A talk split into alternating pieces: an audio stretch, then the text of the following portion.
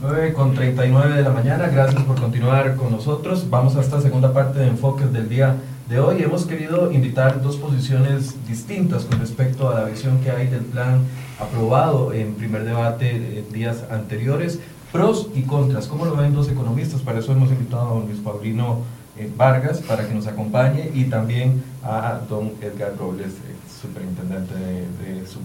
Buenos días, señores. Buenos días, muchas gracias por la invitación. muchas gracias por acompañarnos. Con todo gusto. Gracias a ustedes. Tal vez un acercamiento de la visión que tiene cada uno del proyecto aprobado en primer debate, sabiendo y teniendo entendido de que estamos en un proceso en el que todavía no está en firme y que podría sufrir algunas modificaciones. Pero ¿cuál es la visión que tiene cada uno de la calidad del proyecto que se aprobó? Eh, don Luis Paulino, si usted empieza usted. Bueno, muy en síntesis, eh, diría lo siguiente. En primer lugar, como solución al problema fiscal, el proyecto es tremendamente limitado, tremendamente insuficiente. Eh, metafóricamente se ha dicho que es una curita para una hemorragia y, tiene sentido decirlo eso. Es, es, caricaturesco, pero tiene sentido, refleja lo que efectivamente ocurre en el sentido de que el proyecto se queda muy, pero muy corto respecto a la magnitud del problema fiscal que tenemos. Lo cual significa que el proyecto simplemente es patear la bola para adelante con el agravante de que no la patea para adelante tres o cuatro años, sino que la patea para adelante unos meses a lo sumo. En pocos meses estaremos en la misma, estaríamos, suponiendo que el proyecto logre el efecto deseado de bajar el nivel de estrés financiero tan tremendo que hemos venido sufriendo estos últimos meses, suponiendo que logre eso, eso será a lo sumo un efecto transitorio porque en un plazo relativamente corto se verá que el proyecto no ha resuelto nada y todas las presiones financieras, todo ese estrés financiero que el gobierno ha venido sufriendo va a renacer tal como lo hemos venido viviendo y quizá peor. En segundo lugar, el proyecto sí es inequitativo, a pesar de que se ha venido tratando de defender que el 80% paga, que el 20% más de, más, de mayor ingreso paga el 80%. Eso es discutible por muchas razones. Yo creo que hay que afinar más el, el, el, el telescopio para, el perdón, el, microscopio para ver los detalles. Eh, y, por ejemplo, evidenciar que aunque efectivamente la gente de más ingresos paga mucho más IVA, el pago del IVA eh, significa relativamente al ingreso de las familias o de las personas un monto mucho más pesado para las familias más pobres. Y hay datos que lo, demuestran claramente. Hay un trabajo, un artículo clarísimo de un colega de la Universidad Nacional que se llama Francisco Esquivel. Y Francisco hace, hace un análisis riquísimo sobre ese tema y demuestra claramente, contundentemente, ahí no hay nada de ideología de por medio, contundentemente demuestra que el impacto en términos relativos, en términos proporcionales al ingreso de las familias es mucho más fuerte para las familias pobres. Eh, por eso digo que también es inequitativo. En tercer lugar, el proyecto creo que tiene efectivamente consecuencias restrictivas sobre el Estado social costarricense, sobre todo lo que viene de la regla fiscal. La regla fiscal es altamente restrictiva. Y yo creo que inevitablemente va a implicar un debilitamiento de la, institucionalidad pública de Costa Rica, en general del Estado social costarricense. Sencillamente lo que va a provocar es un achicamiento de la capacidad de gestión, de la capacidad de respuesta de esa institucionalidad pública costarricense. Para ser más exacto, del sector público no financiero, que es casi todo el sector público, va, ese sector público no financiero va a ver disminuida su capacidad de respuesta relativamente a la a las demandas de la economía y de la sociedad. Porque la regla fiscal obliga a que el gasto corriente del sector público no financiero crezca por debajo. En las circunstancias actuales tendría que crecer solo un 75% de lo que crece el PIB. O sea, del crecimiento promedio que tenga el PIB, el gasto corriente solo puede crecer un 75%, el equivalente a un 75%. Eso garantiza un achicamiento relativo que en el mediano plazo va a significar una capacidad de respuesta decreciente porque sencillamente la economía crece, la población crece y relativamente a ese crecimiento el, ese gasto corriente se va a ir siendo relativamente proporcionalmente cada vez más pequeño y por lo tanto la capacidad de respuesta va a ser cada vez más pequeña y por lo tanto también va a tener una consecuencia importante en la capacidad de gestión de la institucionalidad pública de Costa Rica. Entonces yo resumo Todavía habría un cuarto elemento que yo creo que se podría discutir, hasta qué punto el proyecto logra mejorar lo que hay que mejorar en materia de empleo público, que yo estoy de acuerdo, hay mucho que mejorar ahí, pero hasta qué punto logra mejorarlo y en qué medida lo que hace es presionar para, para tratar de que el empleo público llegue a una situación de precarización que se parezca a lo que está sufriendo, no digo que todo, pero sí una parte importante del empleo privado. En el empleo privado tenemos muchísimos fenómenos, por ejemplo, de que no se cumple con el salario mínimo, de que se hacen contrataciones por días, contrataciones temporales, lo he visto con mis propios ojitos, contrataciones por días, incluso por una semana, contratar a una persona el lunes sabiendo que trabajará hasta el sábado y no más. Eh, eso retrata una situación de efectiva precarización del empleo en el sector privado. Bueno, yo no sé hasta qué punto el objetivo es lograr algo similar en el sector público en vez de realmente mejorar lo que hay que mejorar en el empleo público del sector público. Antes de darle la palabra a don Edgar, me surge a mí una duda. Bueno, me surgen dos dudas. Don Luis Paulino, entonces, eh, ¿cuál es, cuál es la, consecuencia de no aprobar esto? O, o a ver, Usted dice que esta es solo una curita pero una hemorragia, pero ¿qué pasa si no le ponemos esa curita mientras tanto? Y usted habla después de precarizar el empleo público y lo dice que se, se está buscando ponerlo a nivel del empleo privado, eh, pero entonces, ¿qué es lo que pretende? Que el empleo privado siga exprimiéndose para seguir manteniendo ese empleo público. Sobre lo primero, porque eh, estamos claros en que el primero sostiene al segundo, ¿verdad? Sobre lo primero, Silvia, sí, si a mí me preguntara qué es preferible, aprobar el 20.580, ponerlo a, caminar el 20.580 y no tener nada, yo contundentemente, sin la menor duda, les diría, es preferible aprobarlo a no tener nada. eso, eso, es preferible a no tener nada. Pero ya poniéndome con mi sombrerito de académico universitario, hablando desde una posición independiente, lo que les diría es, esto no resuelve nada. Si lo que queremos es resolver el problema y resolverlo en serio, no lo estamos haciendo. Y eso hay que decirlo claramente. El presidente creo que ha sido claro en eso, en que este es solo... pero entonces ahí, ahí la... Ok, por eso, ahí hay varias preguntas, doña Silvia. Ok, este es un primer paso. Cuando nos dicen es un primer paso, eso lleva implícito con absoluta claridad que vienen otros pasos. No nos han dicho cuáles son esos otros pasos, uno tiene que ponerse a adivinar, aunque por ahí ya hay especulaciones que han salido en la prensa de qué es lo que sigue. Y además se están manejando supuestos optimistas acerca de que, que, la economía nos va a dar tiempo. O sea, lo que nos están diciendo es, vamos a tomar este analgésico para aliviarnos un poco el dolor, mientras tomamos otras medidas posteriores, pero ahí están suponiendo que el, alivio que el analgésico nos da no esté simplemente escondiendo una infección en proceso de crecimiento y cuando queramos tomar la siguiente medida ya no hay tiempo para tomar. Tal vez antes de entrar en ese, eh, démosle la palabra a, don Edgar para que nos... Haga un panorama también general. Un panorama general. Bueno, yo sí tengo muchas coincidencias con lo expuesto en el sentido de que esto está lejos de ser una solución integral pero es lo único que hemos logrado como país en los últimos en las últimas dos décadas en materia de impuestos. O sea, yo dudo de que el gobierno tenga la capacidad de poder negociar algo más que esto. Porque, Creo que el gobierno está claro en eso. Sí, porque es un gobierno que no tiene mayoría en el Congreso, por lejos no es ni cercanamente la fracción más alta del Congreso. Es el único gobierno que en una situación como la actual, con una minoría parlamentaria, ha logrado aprobar un proyecto de ley de impuestos desde el año 80. Estamos hablando de casi 40 años en donde, en donde eh, se, se, ha venido aprobando algunas leyes fiscales. De hecho, yo, tengo un estudio con el CIEP, el, Centro de Investigaciones y Estudios Políticos de la Universidad de Costa Rica, que analiza todos los proyectos fiscales desde el 80 hasta el día de hoy para tratar de encontrar regularidades que expliquen que aumenta la probabilidad de aprobar un, paquete fiscal o un proyecto de impuestos y, y no aprobarlo. Y este gobierno prácticamente de las pocas cosas que tenía a favor es nada más que el primer año de gobierno, porque todos los planes fiscales se han aprobado siempre en el primer año de gobierno cuando se dice que el capital político es relativamente alto.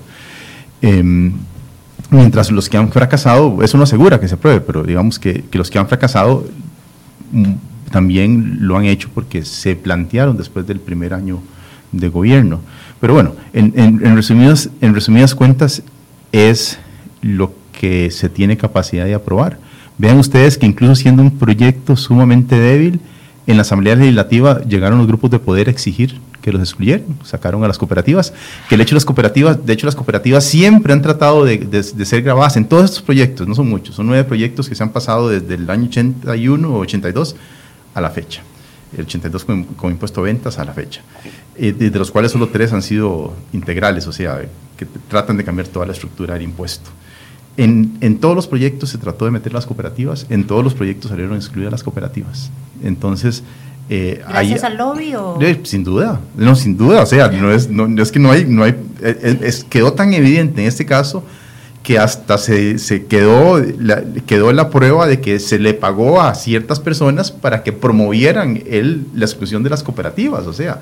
estaban ahí sentados en la barra de prensa el, día de la aprobación del primer Posiblemente, pero no necesitan estar en la barra de prensa, o sea, los hilos de los grupos de poder se mueven fuera de la barra de prensa, o sea, no, no, no, hay que estar presentes ahí para, para evitar eh, que, que, a uno, que, que, a uno no lo tomen en cuenta, digamos, en el, en el proyecto de ley. Entonces, ciertamente es un proyecto insuficiente, em, tenemos que entender que Costa Rica ya está en una crisis fiscal, empieza a manifestarse los primeros elementos de lo que sería una crisis fiscal que puede aumentar, que puede aumentar enormemente las repercusiones negativas sobre la economía y que esas repercusiones sobre la economía, yo no tengo dudas, van a impactar más fuertemente a los segmentos pobres que a los segmentos ricos em, y en mucho más magnitud de lo que va a afectar el, el, plan, el plan fiscal. En cuanto a la regresividad del plan, yo creo que cualquier economista no puede negar el hecho de que todos los impuestos indirectos son regresivos. Ahí, ahí, ahí, ahí como decir, es, es parte del estándar normal del instrumental económico, en donde claramente un impuesto de ventas, un impuesto por lo agregado siempre va a ser regresivo, regresivo entendido como que proporcionalmente al ingreso van a pagar más los pobres que los ricos, así es, esa es la realidad de los impuestos indirectos. Ahora, ¿por qué se aprueban entonces impuestos indirectos en las sociedades?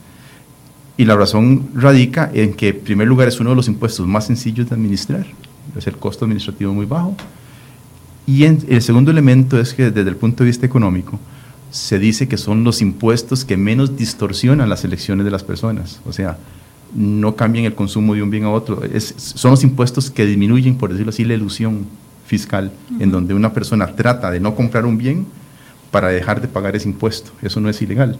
O sea, si usted le pone un impuesto al agua embotellada, yo puedo tomar agua de tubo. Eso es una ilusión fiscal. Estoy cambiándome de mi consumo pero ese no, es mi óptimo de consumo. Mi óptimo de consumo es, digamos, lo que yo elegí comprar sin impuestos. Entonces, usted crea un mecanismo tributario que no cambie la decisión de las personas entre los bienes que desea consumir, ahí no hay costo, costo en bienestar como lo, entendemos los economistas, que es, que es el, eh, la suma de excedentes de consumidor y productor. Entonces, desde esas dos ventajas se dice que el, impuesto al valor agregado no es distorsionante de las decisiones económicas y es muy, muy, muy, muy eh, eh, barato de administrar, relativamente hablando. Pero por otro lado, tenemos una de las grandes dicotomías en economía y es la discusión que siempre surge entre eficiencia y bienestar. Son sistemas relativamente eficientes, pero inequitativos. Quiero plantear una pregunta para que vayamos eh, cayendo en temas muy específicos. Pero, déjame, nada más terminar en un punto importante porque esto yo creo que sí es algo muy relevante para la discusión. No podemos confundir la regresividad de un impuesto con otra cosa que es totalmente distinta. ¿Y quién es el que va a terminar pagando la factura de esta reforma tributaria? Es que ese es el tema porque, que quiero caer porque, específico. Porque los, los que están, los que son pobres, estamos hablando de las personas que están, digamos, en el último quintil de la distribución de la renta. O sea, los ingresos menores a 200 mil colones. A 207 mil colones. Y la gente se reía cuando le decían que esas personas gastan 37 mil colones en, alquiler de vivienda. Pero es que la realidad de esas personas es muy distinta a la realidad de la, mayoría de los costarricenses. Son personas que tienen que vivir en cuarterías porque no tienen más, más dinero para, para pagar renta. Entonces, estas personas no tienen capacidad para poder enfrentar ni siquiera una porción considerable de lo que va a ser el costo fiscal de esta reforma. Es regresivo, o sea, los va a golpear a ellos más fuertemente que a los ricos, sin duda, pero el grueso de la recaudación va a venir de ese, 80, de, ese 20% más rico. Y el costo de no aprobarla es, va a ser peor para ellos. Eh, va a ser peor para ellos.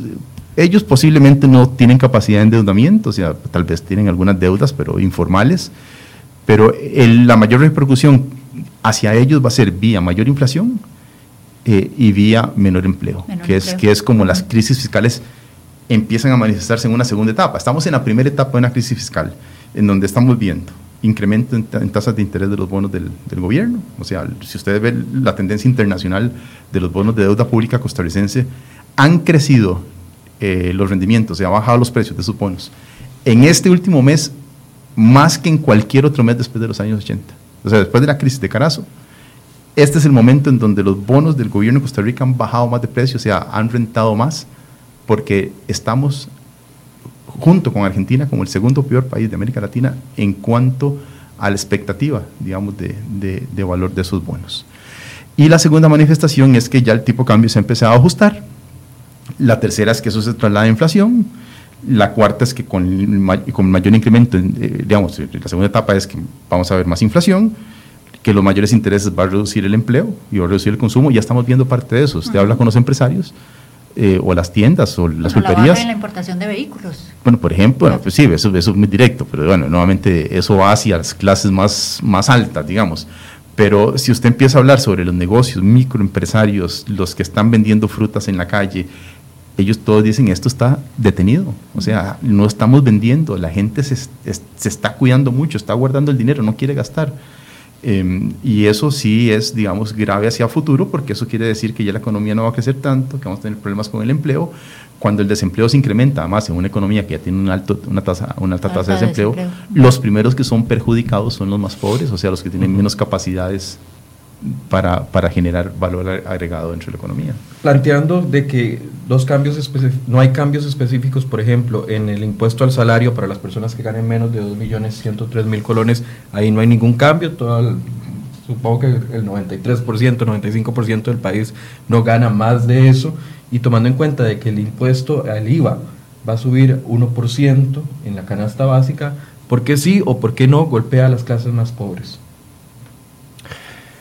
Eh, este, vea, es que hay tantas cosas aquí que hablar, porque Don Gaga también ha dicho muchas cosas a las cuales yo querría referirme, ¿verdad? Pero, tratemos de, encerrarlo en temas eh, más concentrados para poder ir cayendo en concreto. Sí, pero es que también es muy jodido el argumento de que tenemos que aprobar esto, porque si no es el desastre total y los pobres son los que van a pagarlo este, porque es, caer nuevamente en el argumento del discurso único, de la solución única, hay una única solución para salvar al mundo, ¿verdad? y esa solución se llama Proyecto 20.580.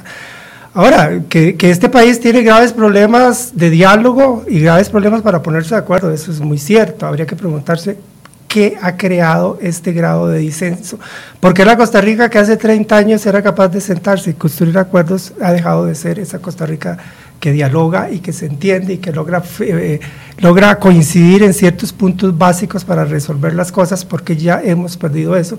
Y yo creo que eso tiene mucho que ver con la forma como este país se ha desarrollado en esos 30 años y dice mucho de las grandes falencias de esa forma de desarrollo que ha dividido esta sociedad, la ha fragmentado y ha generado, ha extendido la frustración, el disgusto y el malestar y eso crea la imposibilidad de un diálogo constructivo. Y ahí hay que, los primeros a los que hay que interpelar es a la élite política. ¿Por qué la élite política no es capaz de liderar? Y en este caso habría que empezar por el presidente Carlos Alvarado, pero el presidente finalmente que tiene unos pocos meses de ser presidente y es nada más un, miembro de esa élite política, ahí hay que interpelar a los partidos políticos tradicionales. Pero, pero disculpa que te interrumpa un segundito, nada más este fenómeno que estamos viendo en Costa Rica es repetido en toda América Latina, es repetido en Europa. Y algunos, algunos eh, sociólogos y politólogos han dicho que parte del problema que ha causado también esta dispersión en materia política son las redes sociales. O sea, el acceso que se le ha dado a gente que antes no estaba informada a información que puede ser falsa o verdadero y la posibilidad de participar.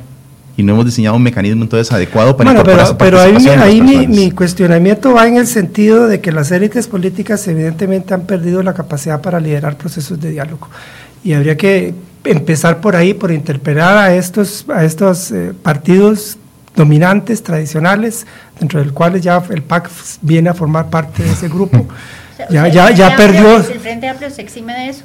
El Frente Amplio es un partido muy minoritario, pero muy no el Frente Amplio ha generado parte de ese ruido y de ese fraccionamiento. Eh, mire, eh, generado parte de ese ruido, montones de gente lo hemos, lo hemos generado, su medio también lo genera.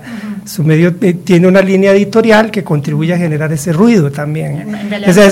digamos que yo esté que yo esté sentado aquí hoy es un hecho en cierto modo excepcional. Yo no tengo, yo no tengo espacio normalmente en el medio suyo, excepto cuando me han entrevistado sobre temas de diversidad sexual, que salí hasta con mi pareja.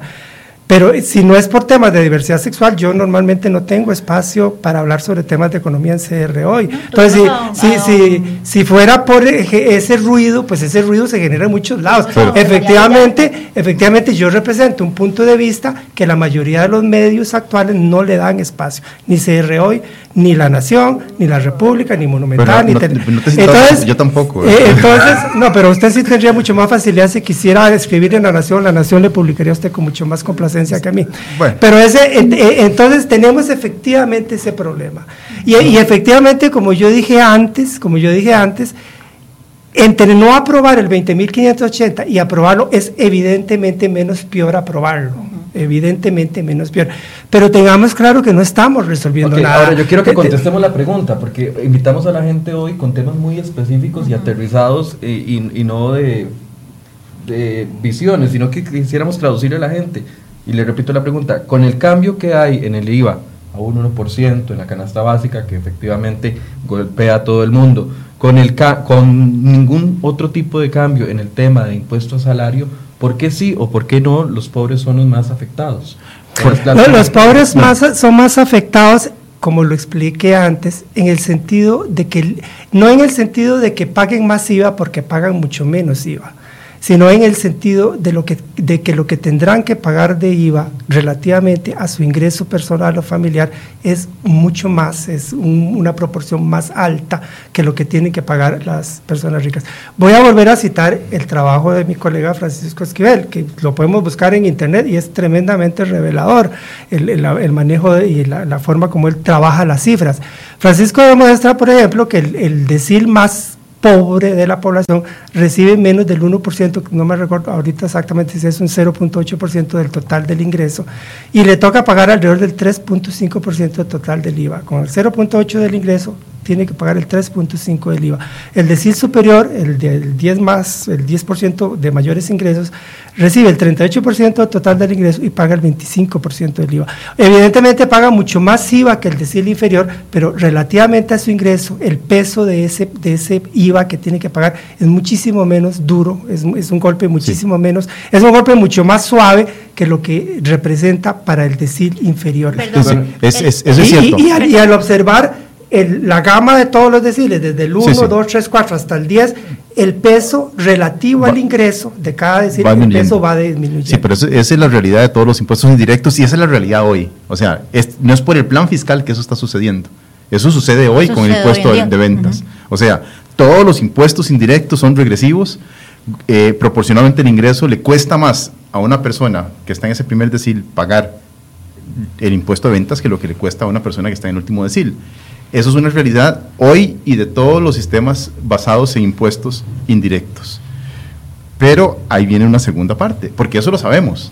Y, se, diseñó, así el impuesto sabiendo que así es como operan los, impuestos indirectos. Ahora, el, segundo, la segunda visión que hay que tener es que no solamente hay que fijarse en los impuestos, también hay que fijarse en la forma en que se, en que se otorga el gasto. Y el gasto en Costa Rica, que, es, eh, que tiene un, modelo social amplio y extenso, está altamente eh, distribuido hacia las, hacia, las, hacia las personas más pobres, en, atención de la pobreza. Es más, los estudios de, Juan Diego Trejos, ahí tengo que, hacer una pausa, ¿verdad? De Juan Diego Trejos, eh, del Instituto de Investigaciones y Ciencias Económicas, lo que tratan de medir es lo que se llama la brecha de la pobreza, eso significa de que no, es viable hacer esta política, pero significa que si usted agarra a todos los pobres y le calcula cuánto ingreso necesitan para que dejen de ser pobres de acuerdo a la línea de pobreza, le hace falta, no sé, 100 mil colones, 50 mil, suma para todas las personas que están por debajo de la línea de pobreza ese dinero y eh, lo representa en términos del PIB, resulta que es como un 2% del PIB lo que se necesita para que esos dejen de ser, para que esas personas dejen de ser pobres. Ok, ¿cuánto gasta el Estado en programas exclusivos a atención de la pobreza? prácticamente cuatro veces eso. Eso quiere decir que no le están llegando a los pobres porque evidentemente en Costa Rica siguen existiendo pobres. Eh, pero bueno, le está llegando a esas personas. Entonces, en materia eh, eh, tributaria, bueno, materia fiscal, no materia tributaria, en materia fiscal, tenemos que fijarnos en la parte de impuestos y en la parte de gastos. Y tenemos que fijarnos si el sistema como un todo es progresivo o regresivo. Hay pocos estudios que se han hecho en relación con esta materia, algunas tesis en la Universidad de Costa Rica. Hay un estudio muy antiguo eh, que lo que muestra es que los impuestos en Costa Rica tienden a ser, impuesto de renta, impuesto de venta juntos, más el resto de los impuestos, tienden a ser relativamente neutrales, un poco regresivos, pero relativamente neutrales, como proporción del ingreso. Pero que cuando la sumamos, la parte del gasto, todo el sistema es progresivo. Entonces, nuevamente, volviendo a la pregunta, ¿cómo hace una familia que gana 207 mil colones para vivir? Es porque recibe ayuda del Estado. El Estado le ayuda con comedores escolares, con educación a los niños, avancemos. Eh, en avancemos, eh, en fin, el Puente del Desarrollo, todos los programas que existen del, del, del Estado como tal. Eh, le, le, ayuda con una vivienda, eh, tiene subsidio para las cuotas de la caja del Seguro Social, en fin, hay una serie, hay una, una, una red de seguridad social que atiende a esas personas. Y yo tengo que fijarme entonces en esa red completa para saber si el ser pobre en Costa Rica es ventajoso en comparación con otros países o no. Y la respuesta claramente sí, o sea, si uno va a otros países y ve la severidad de la pobreza, uh -huh. se da cuenta que en Costa Rica, a pesar de que son pobres, aún en esta circunstancia, está en una situación muy diferente a la que existe en otras latitudes, incluso de, de, de Centroamérica. Eh, y tal es, tal es el, el, la extensión de la red social costarricense, que aquí llegan extranjeros e inmediatamente son incorporados a la red de seguridad social con sus niños, etcétera, y empiezan a recibir beneficios como costarricenses. Don, don Luis Paulino nos mencionaba un trabajo de don Francisco Esquivel, es eh, una, una, nota que eh, comparte don Francisco Esquivel en su, en su blog que se llama franciscoesquivel.com se llama El IVA regresivo, tiene fecha del 23 de septiembre de 2018, por si lo quieren consultar. Es, es un documento donde don Francisco da, da su visión sobre, sobre el impuesto de valor agregado. Otro de los temas que a mí me parece importante es el tema de lo, del impuesto de renta, los cambios en renta. Sí, nada más para terminar la idea que ahora se me, se me, se, se me vino a la cabeza de lo que decía Luis Paulino. Eh, vean, la canasta básica el, el, INEC creo que la tiene definida como una canasta que cuesta como 57 mil colones. Uh -huh. Esa es la definición de canasta básica. Con de 200 que, productos. Con 200 productos, de lo que está en, en la, la, canasta básica que está sujeta al 1% de impuesto al valor agregado. El 1% son 570 colones. Sería una ingratitud decir que esos 570 colones le sobran a las personas que están en ese primer decil de la, de, de, la, de la población más pobre. Pero proporcionalmente ese ingreso es muy importante. La pregunta, ¿ellos reciben del Estado más de, esos, de ese incremento en 507, eh, de 570 o no? Bueno, esa es la pregunta que tenemos que hacernos. Si lo logran recuperar de vuelta con el apoyo del Estado. Ahora, lo que yo estoy indicando es que ante una crisis fiscal, y yo creo que esto no es asustar con la chaqueta del muerto, o sea, estamos ya viviendo las primeras consecuencias de una crisis fiscal. Ante una crisis fiscal, una, una, una, disminución en la actividad económica e incluso una, una, una depresión que Costa Rica no, el, el, problema de Costa Rica es que no ha tenido grandes crisis económicas en 40 años, uh -huh. como si la ha tenido Argentina o cualquier otro país de América Latina. Entonces, ningún costarricense de las nuevas generaciones sabe qué es realmente vivir bajo una crisis. Claro. El impacto que puede tener esa crisis sobre esas personas supera ampliamente los 570 colones que, que les va a costar. Digamos, pero pero eso, Francis, perdón, este, Edgar, yo creo que es, vamos, digámoslo así, perdonen que haya metido la cuchara, pero es que me parece importante Ay, referirme no. a eso. Este, Edgar, a mí me parece superficial, para decirlo amablemente, Ajá.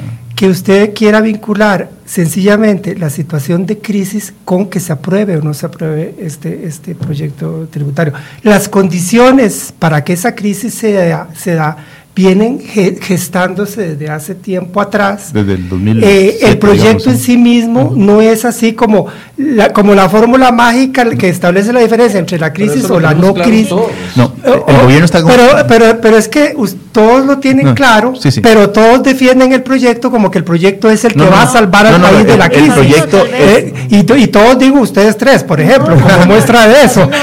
No, no, bueno, en realidad yo he participado poco, pero, eh, pero, usted pero, mismo dijo que no tener nada es peor sí, que tener sí, esto. Pero el argumento, el argumento que Edgar está planteando, ¿no? ustedes dos que son los periodistas, el argumento que Edgar nos está planteando es básicamente dar a entender, si no lo está diciendo explícitamente, lo está dando a entender Bueno, bueno, bueno, aclaramos. de que, de que, Que con esto se soluciona de- todo. No, no, No. vos lo que estás diciendo es que la diferencia entre vernos en esa crisis o no vernos en esa crisis es aprobar el 20.580. Eso, No, es, lo que, no, eso es lo que estás dando a entender. No, lo que estoy diciendo- Ahora, ahora, otra cosa, otra cosa. Yo creo que hay, hay, hay cuestiones de contexto que es importante aclarar, que es importante aclararlas.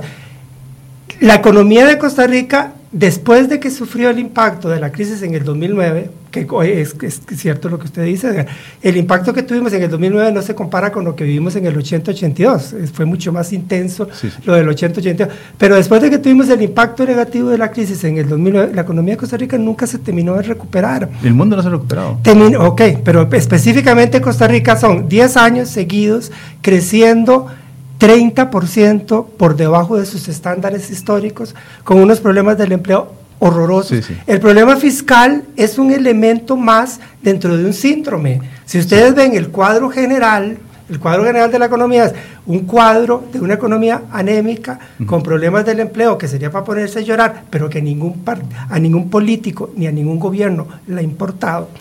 Y ahí, y por igual, ni Arias, ni Chinchilla, ni...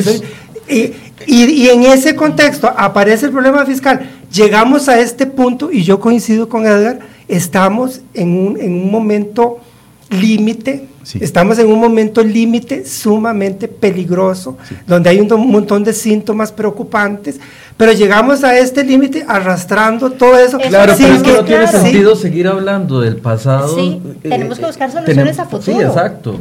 Pero yo lo, Pero perdón, pero perdón, perdón, perdón, perdón, perdón, perdón. Si un médico no entiende la causa de una enfermedad, va a ser difícil que pueda Paulino, eso- recetarlo. eso- que lo tenemos clarísimo, claro, pero- eso lo tiene claro. Bueno, pero yo lo que estoy- estoy tratando, que se- que se estoy tratando. y la idea es poder Tenemos- a la tenemos que entender- traducirle a la tenemos gente- que entender perdón, de dónde- perdón, me permite hablar. Gracias. Tratar de traducirle a la gente lo que se aprobó para que la gente lo entienda, para que Ahora, vea cómo y- le afecta o no le afecta. y- esa, es, esa es la invitación, no hacer un- una retrospectiva filosófica de lo que sucedió o no sucedió. Eh, desde mi punto de vista, al menos esa fue la, la invitación que yo les dije a ambos cuando los invité, es poderle traducir a la gente los cambios que se aprobaron en el proyecto, cómo le afectan y no le afectan. Perdón, Michael, perdón, Michael, yo no he hecho una retrospectiva filosófica. Me parece poco respetuoso que usted No, diga no, eso. no intentaba faltarle el Sí, respeto. pero no sí intentaba decir, faltarle el no, respeto. no es una retrospectiva filosófica, es una retrospectiva desde una perspectiva económica. Y si queremos encontrar soluciones serias para este problema, Sí, don tenemos... Paulino, pero es que la solución que hay en este momento, al menos aprobada en primer debate, es una. Es, es como dice usted un analgésico, pero es lo que tenemos. Creo que el gobierno tiene claro que es un muy tímido primer sí, paso. sí, sí, pero yo tengo que aclarar. Y que es el único viable aclarar- en este momento. Yo tengo que aclarar. O sea, como es un aclarar- tímido primer paso que tenemos que, que es lo que tenemos, entonces los temas de fondo no se pueden discutir. No, no, está se bien. deben- No, no, señor. Yo estoy tratando de discutirlo y ustedes me dicen que no puedo discutirlos. Pero, No, bueno, Estamos tratando de Paulino, vamos a ver, vamos a ver. Vamos a ver. Yo tengo que explicar mi posición porque usted, usted lo interpretó diferente. Yo lo que estoy diciendo no es que esto es la solución ni que la solución alterna, o sea, la situación alterna, o sea, el contrafactual va a ser que estas personas no sufran. Eso no es lo que estoy diciendo. Lo que estoy diciendo es que si no se aprueba esto, de seguro vamos a ir a una crisis fiscal. Y lo que el gobierno está haciendo con la aprobación de este plan, de acuerdo a mi perspectiva, es comprando tiempo nada más. Comprando tiempo para implementar otra serie de medidas de contención de gasto que le va a permitir equilibrar la balanza. Porque si no se hace, igual vamos a ir a crisis fiscal, con paquete o sin paquete. Eh, y la aprobación de los impuestos, usted tiene que coincidir conmigo, en realidad es una aprobación tímida. O sea, no, no, no eh, concuerda con la situación fiscal que tiene el país. O sea, los impuestos que se están aprobando en relación al PIB es solamente una pequeñísima parte de lo que debería tener Costa Rica de impuestos para financiar el tamaño del Estado que posee. Y esa es una discusión de fondo que no la vamos a realizar en este momento, pero al final de cuentas la pregunta es qué Estado queremos y qué, est- y qué, qué carga tributaria queremos pagar para mantener ese Estado, porque muchas personas que no quieren pagar impuestos en realidad quieren el beneficio de un Estado amplio, pero no el de los costos que implica ese Estado, ese estado amplio. Y es ahí en donde va a costar más ponernos de acuerdo porque ahí sí hay visiones ideológicas de por medio. Vamos a tratar de excluirlas en, en, esta discusión del día de hoy, pero al final de cuentas, o sea, si nosotros hacemos una encuesta, ampliamente la gente va a decir, no más impuestos, yo no quiero pagar más impuestos. O sea, si usted ve lo que le cobran a nosotros como profesores universitarios en las cargas sociales, ya nos están cobrando posiblemente más de lo que, lo que le cobran a un funcionario en Suecia o en, o en Dinamarca y no sin tenemos el acceso a los servicios. Sin el acceso, es correcto. No es, no es para toda la población, pero las cargas impositivas que se cobran a los salarios en Costa Rica son tan elevados que eso explica parte de por qué hay una amplia informalidad en el país y hay una asociación estadística importante entre personas de los bajos deciles e informalidad. No porque quieren ser informales, sino porque no tienen la capacidad de pagar los impuestos y hacerse visibles para que lleguen a cobrarle todo lo que cobra el Estado. Vuelvo a la pregunta, el tema de renta, los cambios que se aprueban en tema de renta, eh, ¿son o no son los que se deberían de haber aprobado en este proyecto?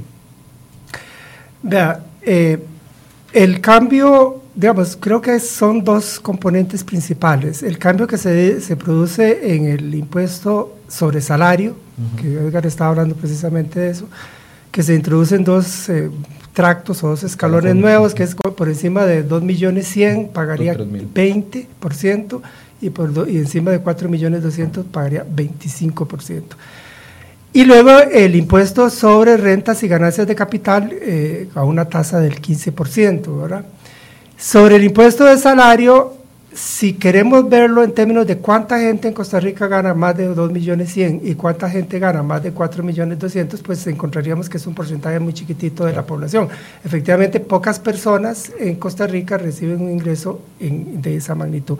Y eso lo que le sugeriría a uno es que es un impuesto progresivo. Sin embargo, ese impuesto en realidad lo vamos a terminar pagando principalmente en su mayor, mayor parte. los profesionales asalariados del sector público, como Edgar y como yo, porque trabajo en la UCR y yo en la UNED. Eh, nosotros somos los que vamos a pagar ese impuesto básicamente. Ahora, se podría considerar que un profesor universitario, incluso un catedrático universitario como pudiera ser Edgar, soy yo, entramos en, en el grupo de los ricos ricos somos de los verdaderamente ricos de este país. No, no es cierto. Pero sí estamos en el, en el, eh, estamos, Pero por eso, yo creo que en Costa Rica y en esta discusión es una idea que, que eh, tengo en mi cabeza, voy a ver si me tengo tiempo de sentarme a escribirlo. En Costa Rica estamos entendiendo mal esto porque no estamos viendo, no, no, no estamos teniendo claro quién es, la, quién es la clase media en este país ¿Quién? Vea, la gente del decil, eh, del decil, eh, eh, perdón, del, del, del, decil, no, del 20%, ¿cómo se llamaba? El, quintil. Quintil, del quintil entre 40 y 60, del quintil entre 40 y 60. Debería ser clase media, digamos. Y pero ganan la gente, cree, la gente cree que eso es clase media. El ingreso de esta gente, el ingreso de esta gente es 700 mil colones. El tope sí, O sea, si a mí me dicen que una familia que recibe ingreso de 700 mil colones al mes es clase media, yo digo, pucha, tenemos una clase media tremendamente Pero es que es ahí donde uno repiensa el argumento de que los ricos paguen como ricos y los pobres como pobres. permítame, los, ricos aquí son los que ganan 2 millones y algo. No, no, no. aquí, aquí hay, aquí hay millones. los ricos, verdaderamente ricos, están fuera del radar. Aquí no los estamos viendo. Lo que diciendo... Los, ricos, verdaderamente ricos, son, pongámoslo así, el 1%. Para usar la frase que se ha, se ha popularizado a nivel mundial, en, la metáfora popularizada, el 1%. ¿Cuánto es el ingreso del 1%? No son 4 millones. Es más, yo creo, me, me, atrevería a apostar todo el escándalo que se hizo en Costa Rica sobre los 18 millones que ganaba el gerente del Banco Nacional. Yo me atrevería a, a apostar que el gerente del Banco Nacional no estaba en el 1%. No, yo no lo creo, tendría que ver las estadísticas. O sea, a mí me parece que el 1% debe andar por encima de los 5 o 6 millones de colones. Así está la distribución de la renta en el país. Que dentro de esos haya otra clasificación. Los dueños de Durman Esquivel o de Florida eso, eso, eso, es uno. Eso es uno de, 5 millones, ¿verdad? O, 10 de 5 millones. Bueno, es que esos son los verdaderamente ricos. y esos son los que están fuera del radar. Estamos hablando, esos son de los que nadie dice nada. Estamos hablando en términos de familias, estamos hablando de entre el millón de familias, estamos hablando del 1%, que son las 10.000 familias más ricas de Costa Rica. Bueno, el, tema aquí es que el, tema aquí es que una clase media que, que, le va relativamente bien, que gana 3, 4 millones al mes, ya la hemos terminado por clasificar como los super archimillonarios y los no, superarchimillonarios es otra gente. y esa, esa, otra gente está fuera del radar, nadie se fija en esa otra gente y no hay prácticamente... uno podría decir que lo de rentas de capital va a tocar a esa gente, porque efectivamente son los que tienen más capital. El, o el, segundo escalafón en renta. Es, lo, no, no. Pues, eh, lo, que pasa, Michael, lo que pasa, Michael, es que los ricos, muy ricos, no son asalariados. Sí, es cierto, es lo que dice Miguel. O sea, los, muy ricos, los muy eh, perdón, eh, hoy es el día de cambiar nombre. Te va a cambiar el apellido. A mí me dijeron el apellido si seguimos así. Perdón, Edgar. Edgar, lo que dijo, lo que dice Edgar, este, los muy ricos no reciben ingresos de salarios. No, no. O, o, si reciben, o si tienen por ahí que aparece un salario, es, ahí le caigo concreto. En este plan hay una medida que toque a esa gente, sí o no? Digamos que lo del 15% sobre rentas y ganancias de capital, eso los toca, pero yo ahí eh, la objeción que yo le hago es que igual la señora viuda que tiene una casita de alquiler, que tiene una pensioncita de la caja y una casita de alquiler y que con eso complementa sus ingresos, pues la señora tiene que pagar el mismo 15% que pagará el dueño del, no sé, de un super, de una torre de, apartamento. No, no, porque eso, entra entre las, entre las rentas. O sea, eso sin, eso sin ingreso pagaría, estaría sujeto al impuesto sobre la renta. Esa, esa persona que alquila, digamos. No, es ingreso de capital.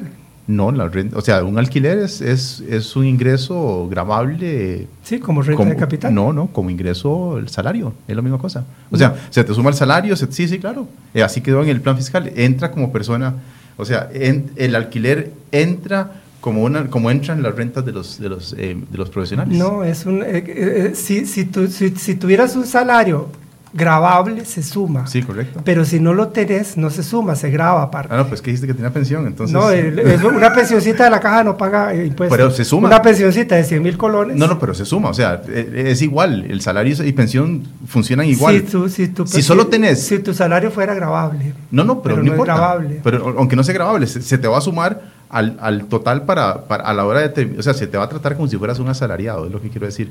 La única excepción es si es una persona que solo tiene vivienda de alquiler y ese, ese, es su ingreso, ahí está sujeto al 15% de acuerdo a la ley. puede darse esos casos. Eso se pueden dar esos casos, pero son casos excepcionales. De pequeños rentistas de ese tipo que tendrán que pagar el mismo 15%. Pero son casos excepcionales y en esos casos excepcionales yo me temo que van a seguir la misma cantidad. Yo me temo que van a seguir en informalidad además esos, esos, esas rentas, o sea, hoy hoy no, hoy no declaran y posiblemente no lo van a aclarar en el futuro porque eh, a quién le renta a esas personas. Nuevamente volvemos al tema de la informalidad eh, y es difícil que, queden integrados dentro del sistema. Eh, entre más alto sea el impuesto, más difícil va a ser que paguen, em, salvo que sea un alquiler que la persona que lo está recibiendo necesita una factura para poder deducirlo. Pero estamos hablando de otros tipos de alquileres de gente que tiene, digamos, más capacidad para, para generar propiedades en alquiler. ¿Se pudo hacer un esfuerzo mayor en renta? Bueno, ahí, aquí ya sí hay muchas cosas de por medio.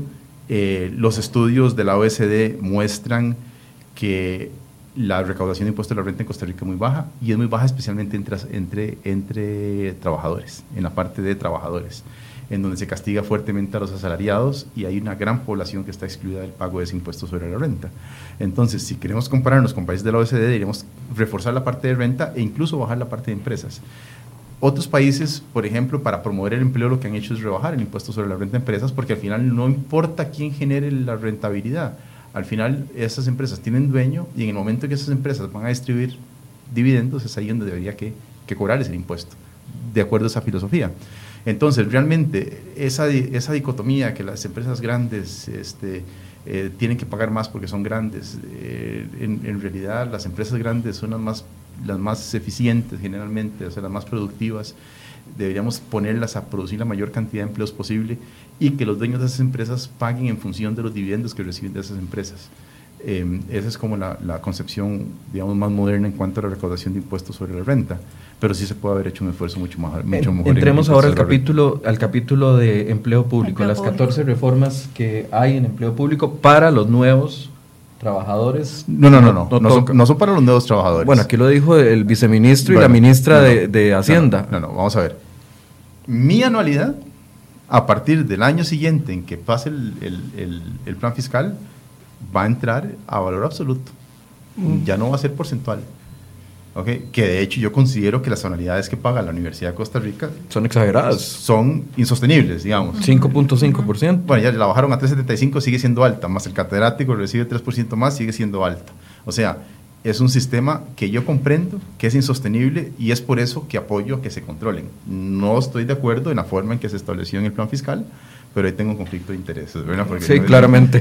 pero bueno, eh, pero no es cierto que es para los nuevos trabajadores. O sea, todos nosotros que trabajamos en el sector público de ahora en adelante vamos a estar sujetos a nuevas condiciones en cuanto al crecimiento de los salarios. Lo que ya tenemos, ya lo tenemos. Pero aquí en adelante si yo tengo 10 años de trabajar y la cesantía se topa en 8 años, yo me quedo, o sea, hablemos de los trabajos de la caja, actualmente tienen 20 años de, cesantía. Pasa esta ley y dice, ahora son 8 años, si usted tiene 15 le pagan 15, pero si tiene 7 se lo frena en 8. Entonces las condiciones nuevas aplican para todos, bajo las condiciones que se aprueben en, el plan fiscal. Eh, no aplica retroactivamente, pero en el futuro, de ahí, si, se ponen más estrictos en el otorgamiento de, de, ¿cómo se llama? disponibilidades o de dedicación exclusiva eh, o recargos, eh, eso se va a revisar cada cinco años y, bueno, si en algún momento le suspenden a uno el nombramiento en ese sentido, pues al revisarse lo va a entrar bajo las nuevas condiciones. Entonces, no es tan cierto que eso, eso solo aplica para los nuevos aplica para los nuevos desde cero y aplica para los viejos desde el, desde el momento en que están en este, en este instante. Nuevamente, a mí me parece que hay que controlar porque el crecimiento de la planilla estatal explica una parte del, déficit fiscal. Claro. O sea, después del 2008 este país se volvió loco, empezó a contratar empleados públicos y a incrementar los salarios de los empleados públicos desproporcionadamente. Eh, bajo, bajo el argumento de que había una crisis a nivel mundial, existiera crisis a nivel mundial, pero las políticas eh, contracíclicas que se aplican en esas circunstancias no son, no son políticas que llevan a un crecimiento sostenido en, en, los gastos. Y aquí lo que se hizo fue un crecimiento sostenido en los gastos que después ya no podemos contraer cuando superamos los efectos de una crisis. O sea, idealmente lo que quiero decir es que en ese momento hubiéramos construido más carreteras, hubiéramos metido más en, en escuelas, eh, eh, en infraestructura, pero no en salarios cuyos resultados incluso no hay mediciones de que han sido exitosos. Las pruebas PISA lo muestran, por ejemplo, en el caso del, de la enseñanza de las matemáticas. En fin, lo que quiero decir es que cuando uno está en una crisis financiera y económica, eh, el Estado puede colaborar con actividad económica creando actividad económica que después se puede reversar cuando las, las condiciones mejoran. Y aquí no lo hicimos así. Entonces, ese fue el detonante. El detonante fue el crecimiento de una planilla estatal, el incremento de beneficios que hoy nos tienen en esta situación, entre otras otras cosas más. ¿Podría prescindir el gobierno de una, de una reforma o un plan de fortalecimiento sin ese capítulo de, de no, plus de salariales? No, no, no, tendría la autoridad para hacerlo, porque no estaría tocando ninguna, ningún componente del gasto. Ok, don ¿cómo lo analiza usted? Eh, eh, lo, lo, que Edgar ha dicho es correcto, o sea, la, la reforma se aplica los que ya tenemos derechos adquiridos no nos tocan los derechos adquiridos y yo también tengo ahí conflicto de intereses como dijo también porque ambos son profesores universitarios y, pero, pero digamos tratando de verlo objetivamente hasta donde sea posible eh, efectivamente no le tocan a uno los derechos adquiridos pero sí le tocan hacia adelante lo, la forma como queda definida la anualidad prácticamente lo que garantiza es que con el paso del tiempo la anualidad se disuelve, se, hace humo, porque sencillamente queda fija en un monto absoluto la inflación más alta o más baja continuará y eso se hará humo. Para los que ya somos viejos y que esperamos jubilarnos en el transcurso de los próximos 10 años, digámoslo así, que es, tengo yo, yo, me, yo, me, puedo pensionar por la caja, por la caja, ¿eh? Por la caja yo me puedo pensionar en menos de dos años, pero no pienso pensionarme en, en, ese momento, me pensionaré más adelante. Pero digamos, para la gente un poco más joven que uno, que son 10 años, 15 años más jóvenes, sus anualidades van a quedar congeladas y para el momento de la pensión, cuando le llegue la pensión, la, anualidad es humo prácticamente. Ahora, hay otro elemento que yo sí mencionaría, que es la discusión que se ha dado sobre eh, la cesantía, los famosos ocho años, de que tiene que establecerse el límite de los ocho años de cesantía y lo que se insiste es que debe ser el límite de ocho años porque eso es lo que dice el, código, de trabajo y porque en el sector privado es ocho años. Tal vez habría que recordar que donde hay asociación solidarista el límite se rompe, ¿verdad? Los empleados de una empresa privada, las empleadas y empleados de una empresa privada donde hay... Eh, eh, eh, Asociación Solidarista no existe límite de 8%. Y eso se ha, se ha, tapado en la discusión, no han mencionado eso. Donde no existe asociación solidarista, el empleado o la empleada tiene que conformarse con sus ocho años de anualidad. Y lo que dicen es, bueno, como en el sector privado las personas tienen ocho años de anualidad, en el sector público tienen que tener ocho años de anualidad. Ahora, lo que yo ahí hago ver, lo que yo trataría de hacer ver es el detalle de que ocho años de anualidad lo fijó el Código de Trabajo de Costa Rica en 1940. Perdón, ocho años de cesantía lo fijó el Código de Trabajo de Costa Rica en 1941 hace 77 años. Eh, yo, me pregunto, bueno, la economía de Costa Rica soportó, y aparentemente no fue motivo de crisis ni de grandes trastornos, soportó una cesantía del de 8 años en los años 40, en los años 50, en los años 60. Una economía muchísimo más pequeña, con niveles tecnológicos mucho más bajos, con niveles de acumulación de capital mucho más bajos.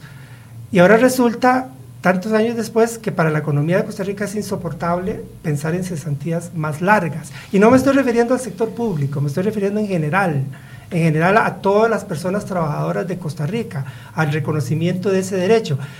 Y a que aquí se pierde de vista un principio que en materia de derechos es universalmente aceptado, que es el principio de la progresividad.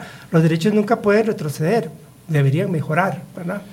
Y, curiosamente, en el caso de la cesantía, en Costa Rica se ha generado el consenso, el consenso forzado, digo yo, de que tiene que ser ocho años y no pueden ser más de ocho años. Y que pensar en más de ocho años es un pecado, a pesar de que eso se estableció hace 77 años. Sí, lo que pasa... y, que, sería tiempo de que se piense que en el, en el proceso de progresividad de los derechos, las personas trabajadoras de Costa Rica, indistintamente, sector público o privado, y ahí yo defendería que haya igualdad, que sea exactamente lo mismo en un sector y en el otro plena igualdad en ese sentido, pero que se reconozca que las personas trabajadoras de Costa Rica ya es tiempo de que tengan el derecho a que sus cesantías sean más de 8 años, que sea 10, 12, no sé cuánta.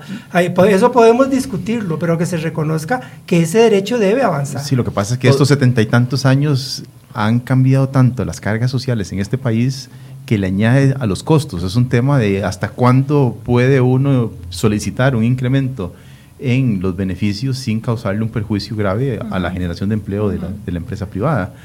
Em, y, el, y el, otro, el otro tema es que las, las, condiciones están equiparadas actualmente. O sea, yo, yo, entiendo su punto, o sea, que revisemos los ocho años, pero en las empresas públicas, no gobierno central, en las empresas públicas tienen asociaciones solidaristas y el tope está prácticamente también eliminado en el caso de... Ahora, el, otro tema, Edgar, que usted lo ha, lo ha reiterado varias veces y yo en parte coincido con usted. Efectivamente, nosotros tenemos un peso muy fuerte sobre las planillas. Eh, no me gusta poner el término cargas porque le da un sentido peyorativo y no me gusta. Pero sí tenemos un peso muy fuerte sobre las planillas. ¿Nosotros qué? Eh, Costa Rica. Costa Rica. Costa Rica entera. Costa Rica entera, el Estado cuando es eh, instituciones públicas, las empresas privadas cuando son empresas privadas. Por, ese, cada asalariado tiene que agregar el 26% adicional solo en Sí, hay que cubrir eso. No, no, la diferencia entre, entre, el, entre el salario del que recibe el trabajador y lo que paga el empresario es 40%. O sea, 40% de cargas sociales es, en, en, un mundo absurdo en donde no existieran cargas sociales, el trabajador recibiría eh, en lugar de recibir 60, recibiría 100, es casi el doble. Bueno, probablemente recibiría 20, 80. Bueno, bueno, bueno, sí, sí, sí, No, no, estamos claros, sí, sí, pero. Pero, pero el, el, caso es que efectivamente tenemos cargas muy fuertes sobre la planilla, digámoslo así. Y eso es un tema, o sea, perdón Michael, que yo trataba de meter otros temas que no fueran estrictamente lo que, los alcances de este proyecto, como traté de meter el tema del empleo, de la reactivación de la economía, que a mí me parece claves en todo esto. No tal vez no lo vamos a discutir aquí, pero yo sí quiero decirlo. Me parece absolutamente claves si queremos evitar una crisis, entrar, meter en el debate el tema de la reactivación y del empleo.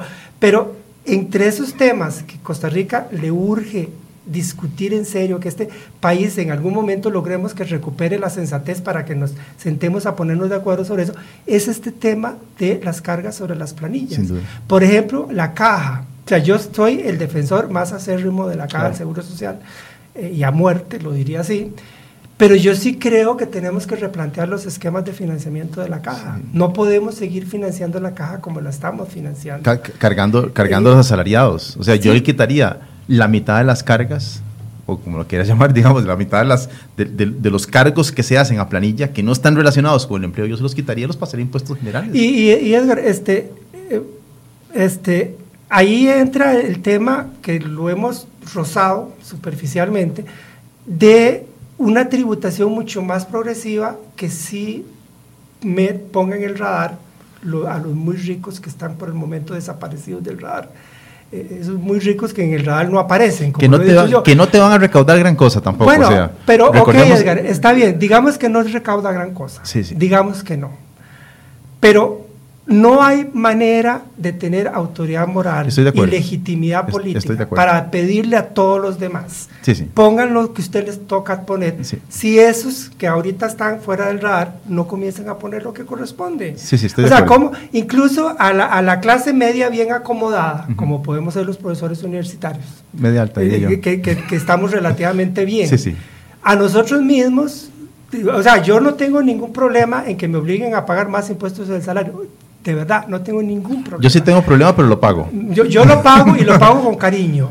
incluso lo hago con cariño, lo hago de gusto, con todo gusto. Pero por favor, que me digan qué van a poner. No quiero dar nombres de ninguna clase, no quiero mencionar ni siquiera empresas, pero que me digan qué van a poner esos señores y esas señoras. Bueno, la pregunta. Esos señores y esas señoras que ahora nadie los menciona, que, están fuera de pero vista. Pero no, sabemos si están fuera de vista, o sea, tenemos la presunción de que están fuera de vista pero el 70% de los impuestos de este país los pagan los grandes contribuyentes. Ahora, a modo para ir concluyendo. No, perdón, eso es, eso es un error, Edgar. ¿Qué cosa? Eso corresponde solamente a la parte de la tributación interna, de la dirección, lo que se llama la Dirección General de Tributación. Eso no está incluyendo, por ejemplo, lo de Eso, ese 65% correspondería como a un 26, 27% de la total, de la, de la tributación total. Aparte de que en ese 65 suman el IVA. Entonces, muy bonito. Estas empresas ah, no, no, no, no, no, no, no, estamos hablando de renta nada más. No, no, no, no, ya eso yo me, como he leído eso más de una vez, me metí a, ver los, los datos con, con, con, lupa y ahí en ese 65% están metiendo la parte de IVA que esas empresas recaudan y que transfieren a Hacienda. No se vale. Ese, esa, hacer, ese, porcentaje, manejarlo así no y le tenía Otra mejor, le tenía otra mejor en, en términos de evasión. Porque otra, otra de las tesis que yo he venido escuchando mucho es que en este país los que evaden impuestos son solo los ricos. Eh, ese es como el, discurso, eh, y, digamos, la banderilla que... que, que, es recurrente. recurrente. Eh, y cuando, pero por otro lado, nos, nos, estos mismos nos dicen que el, impuesto de ventas lo van a pagar los pobres. Esa es la discusión, va en el sentido, solo los pobres pagan impuestos, solo los ricos se van, solo, solo los ricos se van impuestos. Y no es así. Cuando uno ve el impuesto al valor agregado, el impuesto de ventas actual, y vemos que quien, ya, ya llegamos a la conclusión de que es regresivo, estamos totalmente de acuerdo de que es regresivo. Entonces, la evasión del impuesto de ventas es igualmente a favor de los pobres, mayoritariamente. O sea, si nosotros pusiéramos a todas las personas a pagar impuestos sin que existiera cero evasión, eso nunca es posible, pero si lo lográramos hacer, los pobres serían castigados más fuertemente en relación con los ricos en términos de esa evasión, porque van a dos direcciones. Eh, entonces, tenemos que entender que no podemos simplemente seguir con, un discurso en el sentido de que aquí los que van impuestos son, son solo un grupo, todos se van impuestos. Estamos claros de que hay médicos, hay ingenieros y hay profesionales que no ponen la factura que deben poner. Hay algunos de esos, claro, pero proporcionalmente hablando, son las personas que están en la informalidad los que pagan en relación con su ingreso menos impuestos por, por, por medio de evasión. Yo sé que nos faltó tiempo y nos faltaron abarcar muchos temas, pero a modo de conclusión, ¿cuál debería ser el siguiente paso estratégico que dé el gobierno, no sé si a nivel de legislación o a nivel de, de administración, para que si se aprueba esta reforma se pueda ir llegando a un, ir afinando el panorama a una solución real, porque como hemos dicho claramente aquí, no hay una solución real. No sé qué, cuál de los dos desea empezar. Bueno, si quieres yo comienzo. Eh, a mí me parece que esto debe ser solo el banderazo de salida, de que, venir? de que es muy iluso pensar de que esto va a servir más allá que para un par de años y para darle alguna confianza a los inversionistas internacionales para que regresen a, a, comprar bonos del gobierno de Costa Rica. A mí me parece que eso tiene que ser complementado con reformas profundas en, en, la manera en que está estructurado el sector público. O sea, hay mucha duplicidad de instituciones. Empleo público, hay, Sí, sí, hay mucha. Empleo, no, instituciones públicas en general. O sea, hay demasiada grasa en el sector público. Em, eh, así también hay en el sector privado, pero el sector privado lo pagan en privado, el sector público lo pagamos con impuestos. Entonces, mientras estamos levantando la bandera de la crisis fiscal, vemos cómo en otros lados se sigue gastando plenamente dentro del, dentro del gobierno. Eh, entonces, realmente no hay una, una consistencia interna de, lo que es crisis fiscal con la realidad que, que, está viviendo el país. Entonces, hay que empezar a revisar institución por institución para empezar a evaluar en qué medidas se están cumpliendo los objetivos que las crearon. Este país tiene, no sé, 340, 330, instituciones públicas. Es un absurdo. Y cada una de esas instituciones públicas genera gasto. Y no hay una evaluación que me diga si están cumpliendo con sus objetivos. Hay un montón de duplicidades. Es un poco lo que, lo yo que trabajé, planteaba don Motón Solís con su proyecto claro, Claro, bueno, yo, yo, yo en algún momento le, colaboré a comentar el proyecto de unir las superintendencias del sector financiero. Y yo puedo asegurar en este momento que se puede cerrar una superintendencia completa y no pasa absolutamente nada en este país porque no está haciendo nada en realidad. Entonces, eh, ese es el tipo de cosas. ¿Cuánto cuesta esa superintendencia? Cuesta cerca de 5 mil millones de colones al año. Eh, y, el otro día me decían, bueno, dígame qué instituciones hay que cerrar. Bueno, eh, hay que cerrar algunas instituciones que no están rindiendo ni están, ni están cumpliendo los objetivos para los cuales fueron creados. Otras, otras hay que unirlas, hay, hay, hay, que simplificar el aparato estatal. y eso toca el empleo público. Entonces, si no queremos precarizar el empleo público, porque si hay una precarización del empleo público, no vamos a llegar a los niveles del sector privado, porque seguimos estando en una situación privilegiada en relación con el sector privado. Los estudios de la OECD demuestran que parte de las razones por las cuales se incrementó la desigualdad en Costa Rica es por los empleos del sector público. Eh, y, y si no queremos entrar en una precarización del empleo público, tenemos que controlar el tamaño de la planilla estatal. Y no hay que ser muy drásticos en este tema. Simplemente sentándose a unificar instituciones y parar, parar la contratación de, empleos públicos, no renovar los, las personas que se van pensionando, al cabo de cuatro años podemos disminuir la planilla fácilmente en 10%. Don Luis Paulino. Vean, si es que Costa Rica se va a quedar con este proyecto 20.580, si la Corte no se lo trae abajo, o, o, la Sala Cuarta no se lo trae abajo, si nos vamos a quedar con eso, eh, como medida paliativa momentánea. Yo creo que el país, yo querría tener poderes mágicos para lograrlo, O algo así, o tener unos poderes de persuasión de los que lamentablemente carezco.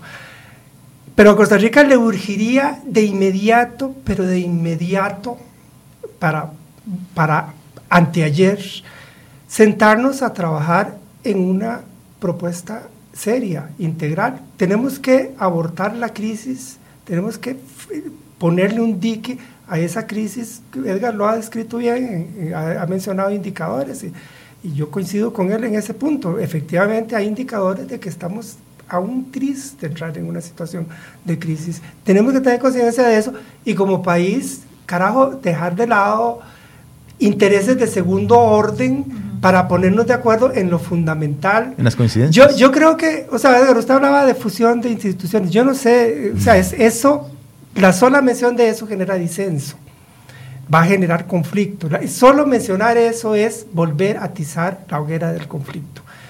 Que sí necesitamos una reforma del Estado de fondo, profunda, un Estado mucho más eficiente, mucho más productivo, de mucho mayor calidad, lo necesitamos.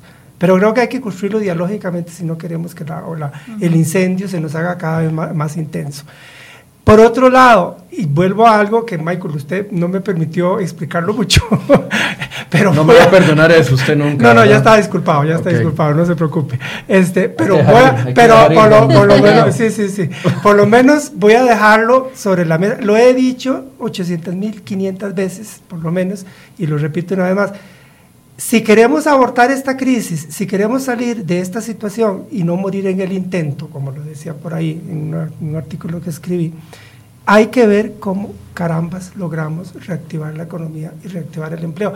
Y si vamos a seguir una ruta de pura austeridad, de recorte de gastos y de aumento de impuestos, El recorte de gastos y el aumento de impuestos lo que va a hacer Es terminar, es- es- es ter- recesivo, es terminar de hundir la economía. La economía viene sumamente débil y no del último mes ni del último año, viene muy débil de años atrás.